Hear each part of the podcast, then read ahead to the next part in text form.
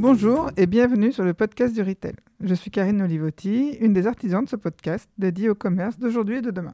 Dans ce podcast, nous avons déjà eu l'occasion de partager avec vous des interviews de voix du retail, d'innovateurs et de planète retail.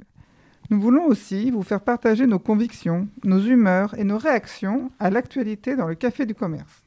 Aujourd'hui, en mode café du commerce, autour de la table, nous sommes avec Christelle, Fabien et Philippe. Philippe, justement, peux-tu nous raconter comment et pourquoi est né ce podcast du retail? Oui, retour sur la jeunesse du projet dont l'idée est née pendant le premier confinement. J'ai beaucoup écouté de podcasts à ce moment-là et fait le constat qu'il y avait peu ou pas de podcasts retail en langue française, même si ça commence à venir maintenant. On a donc parlé ensemble et on s'est dit que ça pourrait être très sympa de lancer notre propre podcast à côté de nos missions de conseil et de formation. Et c'est aussi pour nous, au passage, une façon d'accompagner le développement de la voix dans le commerce au travers de ce nouveau média. On s'est donc donné comme ambition un autre niveau de participer à décrypter ce commerce d'aujourd'hui, à éclairer le commerce de demain et si possible à inspirer les entrepreneurs du commerce et de la conso. Mais c'est aussi pour nous l'occasion de faire de belles rencontres, de recueillir des témoignages et d'apporter notre touche à l'évolution du commerce. Car nous sommes convaincus que ce commerce doit évoluer, qu'il doit être demain plus équilibré, plus juste, plus solidaire, mais toujours ancré dans la réalité économique qui reste le, le juge de paix. D'où notre gimmick, un commerce plus juste, mais pas juste du commerce. Et donc, pour euh, ce commerce euh, plus juste et pas que du commerce, nous aimons aborder différents sujets. Et toi, Fabien, aujourd'hui, de quoi veux-tu nous parler? Alors aujourd'hui, je vais vous parler du rachat de Biocébon par Carrefour et de tout le feuilleton euh, que ça a occasionné sur euh, les, les derniers mois. Et toi, Philippe, de quoi veux-tu nous parler aujourd'hui Et donc moi, je vais vous parler du Black Friday, enfin, ou du non Black Friday, puisque on devrait être en Black Friday aujourd'hui, et on n'y est pas. Alors, honneur aux dames avec Christelle. Christelle, je crois qu'une campagne t'a tout particulièrement marqué cette semaine. Oui, alors on va parler communication, puisque j'ai euh, j'ai envie de vous parler de la nouvelle campagne de com de Monoprix. Euh, qui je trouve est excellente avec beaucoup d'humour. L'agence avec qui ils ont travaillé, donc c'est leur nouvelle agence qui est euh, DDB, qui est toujours du coup dans la même veine, puisque on le sait par le passé, Monoprix a toujours euh, communiqué avec des jeux de mots, que ce soit sur leur packaging ou dans leur com, un ton toujours décalé. Donc, bah, ils continuent dans ce deuxième confinement pour mettre en évidence les problématiques de fermeture de commerce non essentiels, de produits de première nécessité. Et notamment, bah, il y a des, slogans euh, très rigolos par rapport à l'âge des enfants. euh, et euh, est-ce qu'ils peuvent encore grandir ou pas Est-ce que c'est nécessaire ou pas On vous mettra tous les visuels dans les notes du podcast. ils sont excellents. Eh bien, merci Christelle pour cette analyse très intéressante. Fabien, il me semble que toi aussi, tu as remarqué quelques éléments d'actualité dans nos enseignes françaises. Oui, bah, comme je vous le disais tout à l'heure, moi je voulais revenir sur le, le feuilleton des derniers mois, à savoir la bataille pour le rachat de Biocébon. Moi, ce qui m'a intéressé dans ce feuilleton, c'est que chaque candidat avait un intérêt particulier. Par exemple, bah, Carrefour souhaitait euh, très clairement mettre un pied de plus dans la bio spécialisée pour compléter son, son écosystème.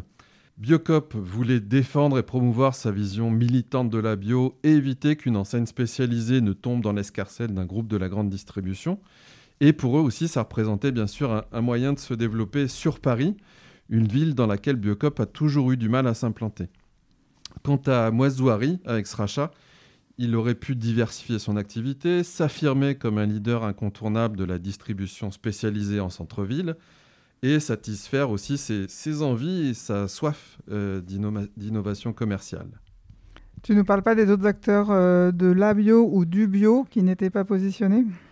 Alors, euh, si on parle de, Naturalia, bah, tout d'abord, moi j'étais vraiment surpris que Naturalia en fait euh, dépose une, candidature parce qu'à mon avis, ça aurait été euh, très difficile de la faire valider par l'autorité de la concurrence hein, pour des raisons de, situation de, monopole sur Paris.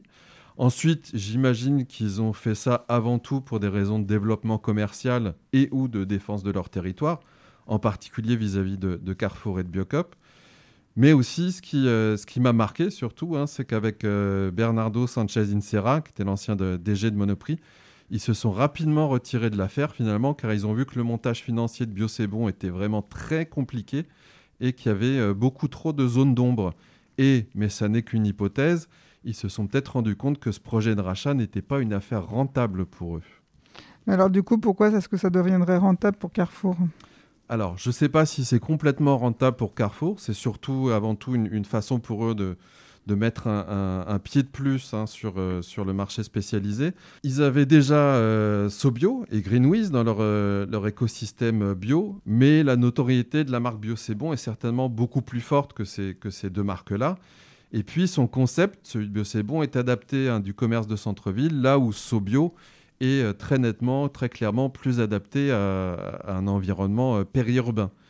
En bref, Carrefour a finalement réussi à se doter d'outils adaptés à trois types d'acheteurs ou trois types d'achats. Et euh, ils vont vraiment pouvoir euh, dérouler et euh, gagner de la part de marché sur le terrain de la bio spécialisée. Donc au final, Fabien, on se retrouve avec maintenant trois groupes qui ont un vrai réseau spécialisé. Carrefour avec Bio C'est Bon et SoBio, un pour la ville, un pour la campagne et le périurbain. Casino avec Naturalia, enseigne qui est déjà dans le groupe depuis 2008, et Intermarché avec une prise de participation et un partenariat intelligent avec les comptoirs de la bio. Parmi les grands reste U, qui n'a pas ou pas encore franchi le pas. Si cela était le cas, ce sera sans doute sur un modèle plus proche de celui d'Intermarché. Car c'est beaucoup plus compliqué pour les enseignes comme Auchan Bio, Carrefour Bio, qui sont souvent plus de la proximité urbaine. Idem pour le marché bio de Leclerc, qui avait de grandes ambitions et des performances décevantes, voire des échecs. Donc on s'aperçoit que le modèle gagnant sont plutôt des enseignes spécifiques, des enseignes dédiées, non identifiables à la marque mère et issues souvent de croissance externe ou de partenariat. Oui, absolument. Et je pense, que, les enseignes, les groupes de GMS ont plutôt intérêt à, travailler de cette façon-là, euh, via, des, rachats d'enseignes spécialisées. Parce que finalement, la plupart des gros consommateurs de bio, qui représentent plus de la, moitié du marché, hein, préfèrent aller dans des vraies enseignes spécialisées que dans ces magasins qui sont encore trop typés GMS, euh, à la fois en termes de, de nom et d'enseigne. Hein. Ils sont plus dans une consommation euh, alternative et, vont donc rechercher ce type d'enseigne spécialisée plutôt que des enseignes et des concepts qui sont portés par, euh, par le nom lui-même de, de l'enseigne GMS. Ensuite, il va y avoir quand même sur les, les, mois et les années à venir sans doute des enjeux en termes de, de modèle économique parce qu'on commence à voir depuis quelques mois un, ralentissement, voire même parfois une baisse des ventes, notamment sur le, circuit spécialisé et ça, risque vraiment de poser question dans un contexte économique qui est de plus en plus tendu. Mais ça, on aura l'occasion d'en reparler dans les prochains mois. Eh ben, merci beaucoup Fabien. Je pense qu'effectivement, ce sera intéressant de suivre tout ça. Alors Philippe, euh, si j'ai bien compris, tout à l'heure, tu voulais parler du non-Black Friday euh, Oui, parce qu'on ne peut pas passer à côté de l'actualité du jour ou de la non-actualité du jour, parce qu'on est fin de semaine, on devrait être en plein Black Friday et en fait on n'y est pas. Au départ c'était une équation impossible. Euh, le ministère de l'économie, donc Bruno Le Maire a demandé aux acteurs de distribution de décaler cette opération. Euh, qui était donc prévue à partir, enfin le ce, 27 novembre, journée, journée historique. Donc il y a eu de grandes, de grandes discussions et au final euh, un trade-off, un compromis acceptable pour tous en disant ben, à la fois satisfaire le ministre, à la fois satisfaire les petits commerces et puis finalement c'est un, bien, pour tous parce que le décalage va permettre un démarrage en douceur à la réouverture euh, euh, des, magasins dès ce, week-end. Donc ça va être intéressant pour relancer le commerce, physique. Et on aura une relance à partir de la, de la semaine prochaine sur le, sur le Black Friday. Mais avouons que c'est quand même un peu fauné parce qu'il suffit d'aller dans les magasins pour voir que les offres sont présentes parce que bah, le non alimentaire ça s'achète pas au dernier moment et donc ça fait de longs mois qu'il y, a des stocks et les, les, tracts et publications ont été, ont été, ont été imprimés euh, la plupart, et la plupart distribués. Donc il y a des erratums dans tous les sens dans les magasins mais bon quelque part tout le monde sauve la face et puis le commerce s'en porte, porte pas plus mal. On espère qu'il y aura un effet rattrapage. Il a été plutôt bon au niveau euh, du premier, euh, au premier déconfinement. Et je pense que le fait d'élargir les heures d'ouverture, d'augmenter le nombre de dimanches, va être plutôt euh, favorable pour cette, pour cette fin d'année. Donc, enfin, enfin des, bonnes, des bonnes nouvelles. Et comment ça se passe dans les autres pays alors? Ben, dans les autres pays, le Black Friday a lieu la date du Black Friday. Euh, il suffit d'aller voir sur, euh, sur les sites euh, et que, rien n'a été, été bougé dans aucun pays malgré les, les, confinements et déconfinements. Donc on reste l'exception française.